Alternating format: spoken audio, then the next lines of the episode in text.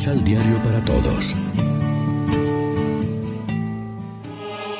Proclamación del Santo Evangelio de nuestro Señor Jesucristo, según San Lucas.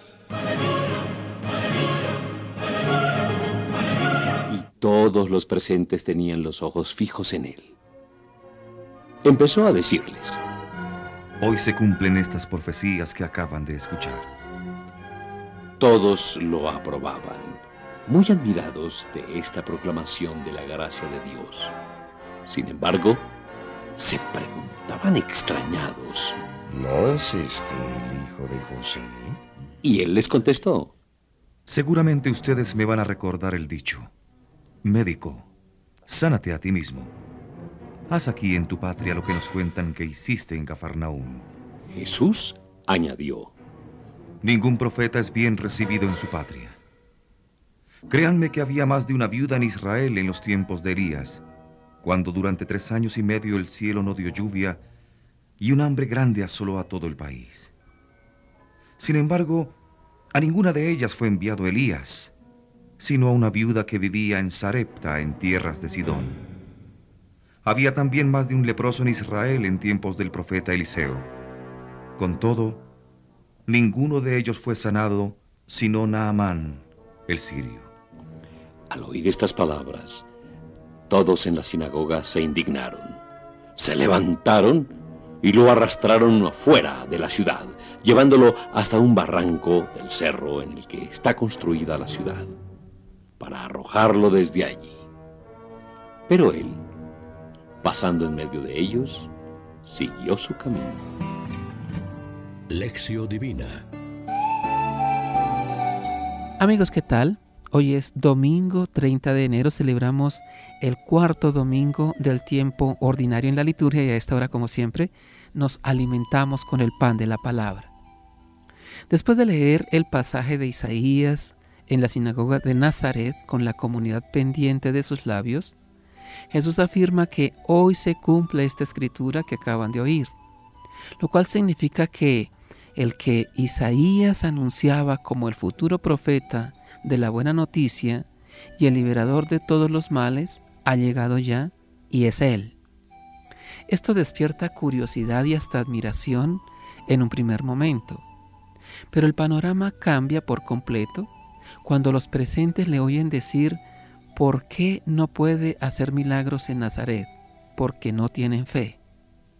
Ningún profeta es bien mirado en su tierra. ¿No les debió gustar que aludiera a la viuda y al general extranjeros que recibieron los favores de Dios en tiempos de Elías o Eliseo, dejando en evidencia la poca fe de los judíos?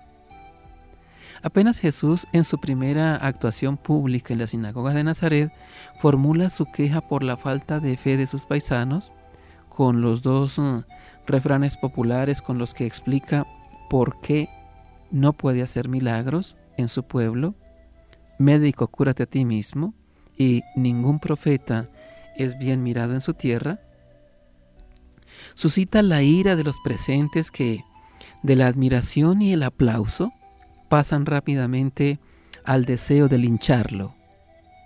A sus paisanos les hubiera gustado más que Jesús hiciera milagros, que curara a los enfermos, y no que les pusiera en evidencia denunciando su falta de fe. Es el primer fracaso de Jesús. Le seguirán otros a partir de ahora, antes de acabar en la cruz. Ya el anciano Simeón, cuando María y José le presentaron en el templo, les dijo que ese niño estaba destinado a ser como una bandera discutida.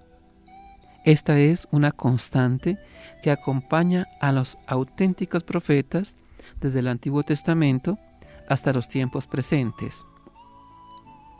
Los falsos profetas, los que dicen lo que la gente quiere oír y sobre todo lo que halaga al oído de los poderosos, prosperan.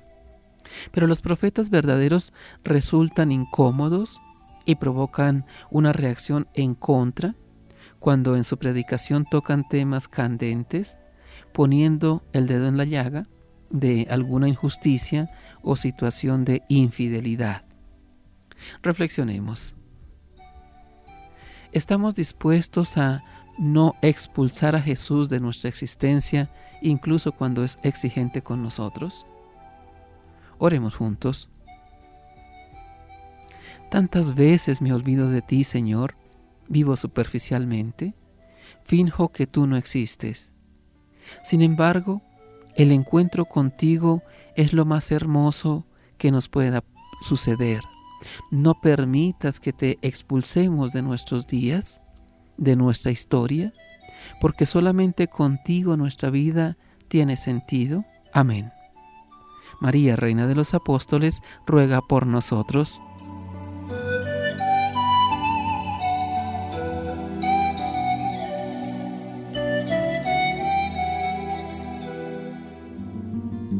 Complementa los ocho pasos de la Alexio Divina adquiriendo el emisal Pan de la Palabra en Librería San Pablo o distribuidores.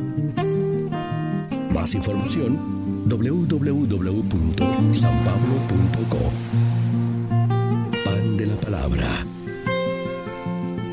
Vive la reflexión.